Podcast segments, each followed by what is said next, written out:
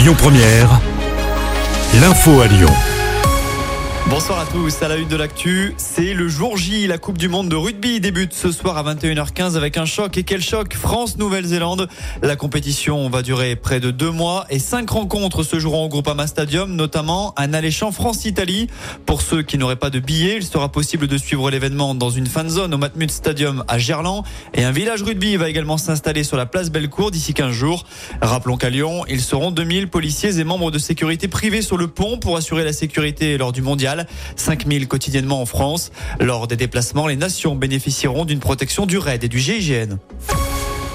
Et si l'uniforme arrivait en Auvergne-Rhône-Alpes, Laurent Vauquier se dit en tout cas favorable à une expérimentation dans notre région. L'annonce a été faite lors du déplacement de Gabriel Attal à Lyon, c'était ce matin. Les modalités de l'expérimentation de l'uniforme devraient être précisées à l'automne.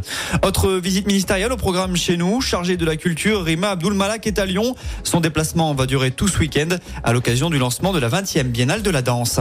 L'actu, c'est aussi ce nouveau drame dans les vignes du Beaujolais. Un vendangeur d'une soixantaine d'années est décédé hier après-midi à Bagnoles. Il aurait fait un malaise cardiaque. La chaleur pourrait être en cause. Une autopsie doit encore être pratiquée.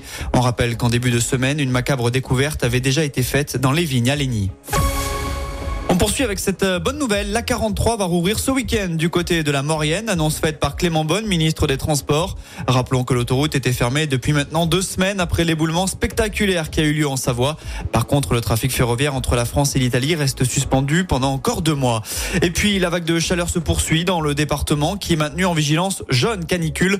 Conséquence, la piscine du Rhône joue les prolongations jusqu'à dimanche avec des tarifs réduits. Certains musées restent également gratuits ces deux prochains jours. À noter que 14 départements était en alerte orange aujourd'hui en France, une première pour un mois de septembre. Écoutez votre radio Lyon Première en direct sur l'application Lyon Première, lyonpremière.fr et bien sûr à Lyon sur 90.2 FM et en DAB+. Lyon Première